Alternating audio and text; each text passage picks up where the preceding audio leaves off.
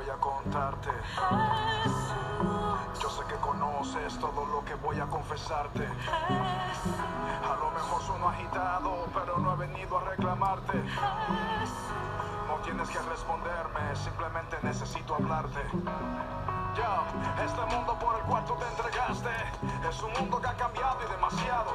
El hombre por el cual tu sangre derramaste se siente libre al estar esclavizado. La maldad se ha multiplicado día tras día. Para el malvado es valentía su cobardía. Seguir tus pasos es todo no sabía y defender la fe es un acto de rebeldía. Dudar de ti es símbolo de inteligencia.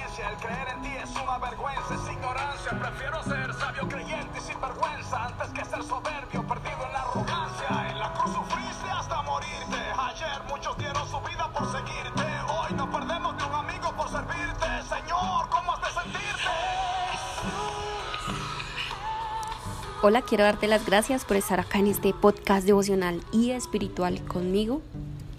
Puedes buscar un lugar cómodo, tranquilo y voy a tratar de subir contenido todos los días sin perder el hilo de la información. Y mientras tú cierras tus ojos, buscas un lugar cómodo, tranquilo, yo voy a llamar a la presencia del Espíritu Santo para que sea Él guiando esta información, pero que para que principalmente sea Él el que conecte con tu alma, que purifique, que edifique tu alma. Estamos siendo llamados a plantar y a edificar. Así que siéntete bienvenido y bueno, hoy hay un tema muy importante que quiero compartir y es el momento de preguntarnos por qué buscamos amor en lugares equivocados.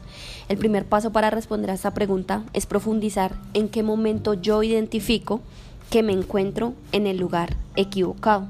Y lo segundo es identificar y ser conscientes que el amor no es un sentimiento, que el amor no es una atracción, no es enamoramiento, sino que es un don divino, dado del poder y de la mente de Dios.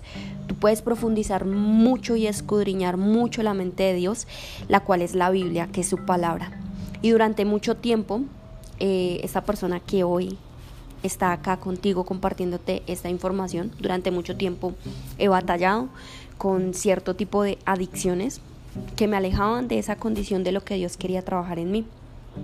Esos faltantes de nuestra infancia se convierten en heridas emocionales y en nuestra adultez nuestros patrones de comportamiento nos condicionan a un orgullo débil y hostil, en donde decimos, creo que para qué cambiar esto si yo ya soy así. Esto es mejor así. Y no sé si quizás tú te hayas sentido así. Y es por ese motivo que siempre estamos buscando ser llenados de amor en lugares equivocados.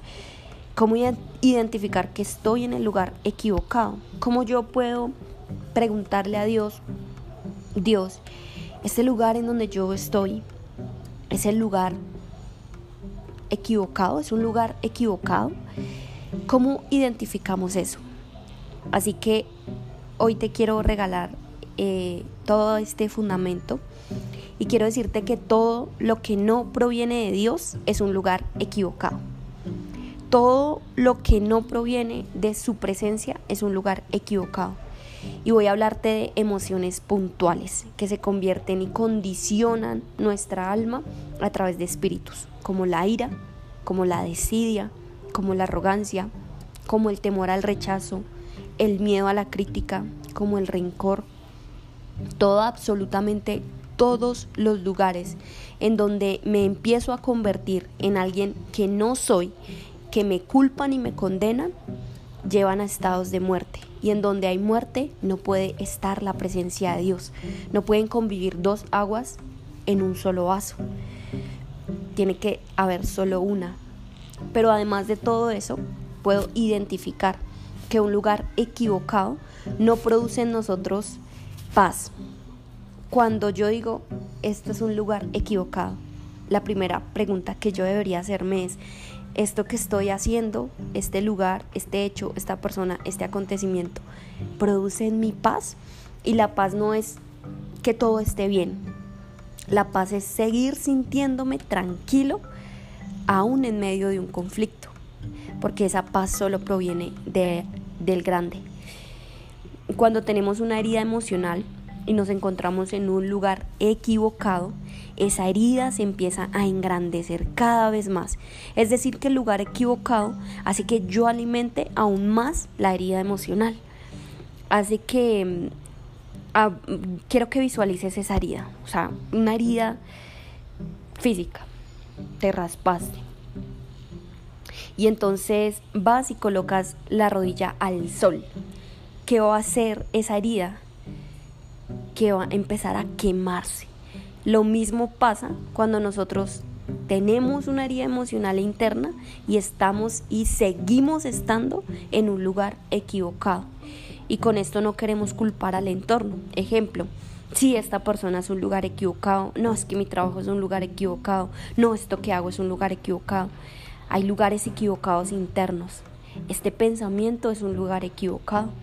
Este hábito es un lugar equivocado esto que dije y que le dije a esta persona con rabia fue un lugar equivocado. Y cuando llegamos a ese nivel de conciencia, seguimos estando en un conflicto, pero ahí entra la paz que solo proviene de Dios.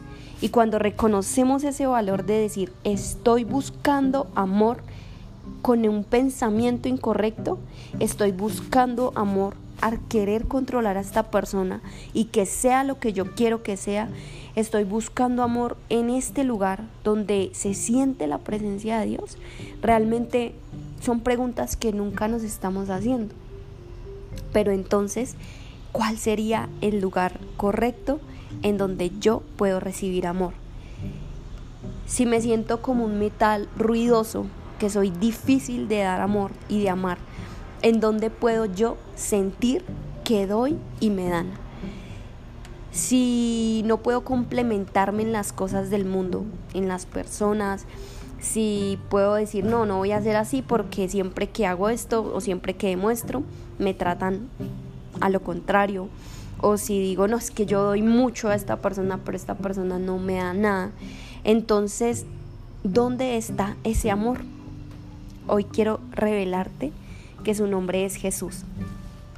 Y crear una relación íntima con Jesús es muy linda cuando estamos tan vacíos emocionalmente, cuando sentimos que tenemos tanto para dar, pero que no sabemos a quién darle todo eso que tenemos por dentro, porque Él complementa esos vacíos del corazón con su inagotable amor. No es una persona quien llega a nosotros a complementarnos, sino es un espíritu un alma debe razonar y la forma en la que el alma razona es por medio de un espíritu. Por eso Jesús resucitó a los tres días y su cuerpo nunca fue encontrado, porque Dios lo convirtió en espíritu. Tú no eres solo un cuerpo ruidoso, una mente con muchos pensamientos, tú eres alma, mente y espíritu en la conexión de un cuerpo en vía carnal, terrenal. Entonces cuando el lazo del amor de Jesús se conecta con un espíritu frío como el nuestro, ahí se enciende una llama.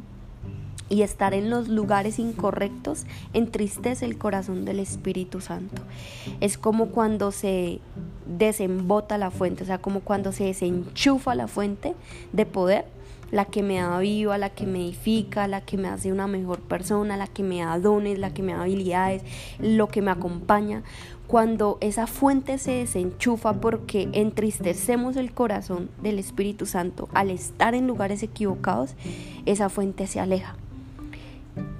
Y se apaga nuestra llama, se apaga nuestro gozo, nuestro avivamiento, se apaga esas ganas de querernos levantar todos los días y de pensar y de vivir con un propósito, porque cuando recibimos esta verdad, no podemos pensar que vamos por la vida estando solos. O sea, yo no puedo pensar que mi vida yo la puedo controlar yo sola. Las preguntas correctas serían, espíritu, ¿esto que yo estoy haciendo es de tu agrado? realmente esta persona con la que yo me relaciono es de tu agrado, quieres tú que yo me siga relacionando con esta persona, cómo puedo yo proteger tu corazón. Enséñame a valorar, a amarte, conecta mi espíritu con el, con el mío. Y no te estoy hablando de cosas efímeras, te estoy hablando de vivir una vida eterna en vida carnal. Estando acá en la vida, pero sintiendo que estás trabajando para algo eterno, esas son cosas que nunca nadie podría compararlas ni comprarlas.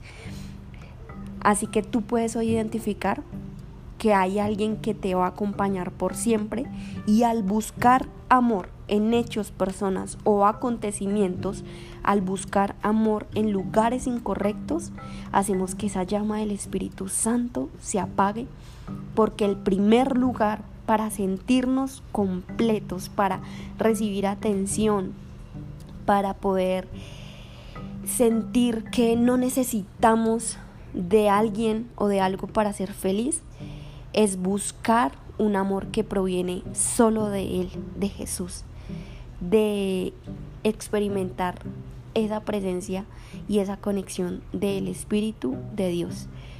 Él edifica nuestra vida, Él edifica nuestra alma, Él la purifica, Él la restaura.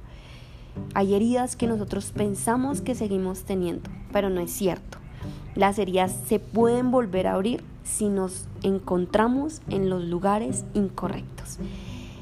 Y en estos próximos días voy a seguirte compartiendo más desde mi experiencia personal cómo restaurar nuestra relación más importante que es con Dios.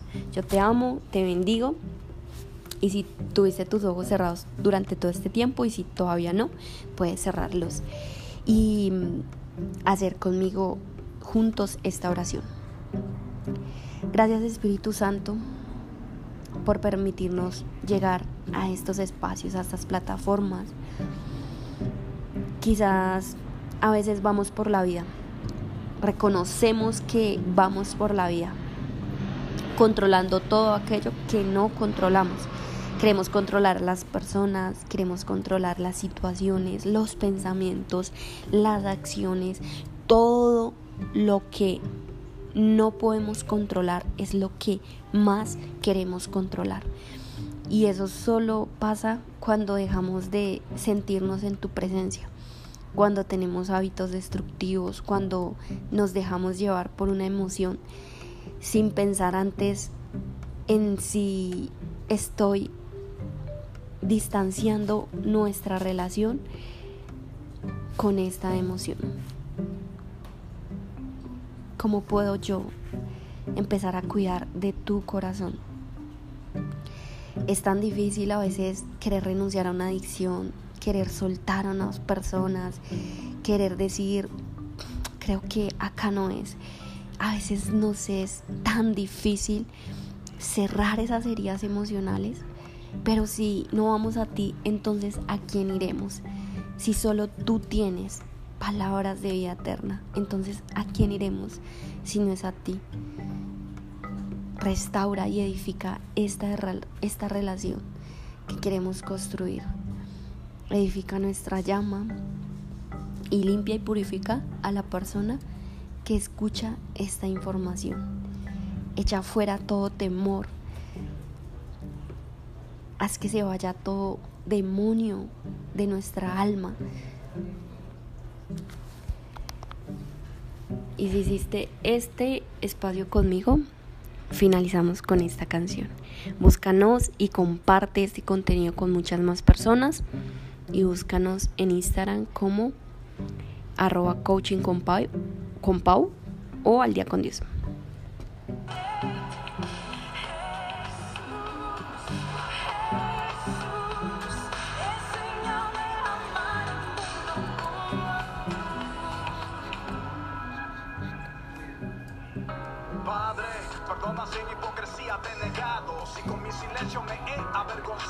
Si de tu gracia y tu misericordia he abusado en esas veces que te he fallado, enséñame a enfocarme en las cosas que te importan, a confrontar lo que otros no confrontan, a parecerme más a ti, aunque cuando más me parezco a ti es cuando menos me soporta.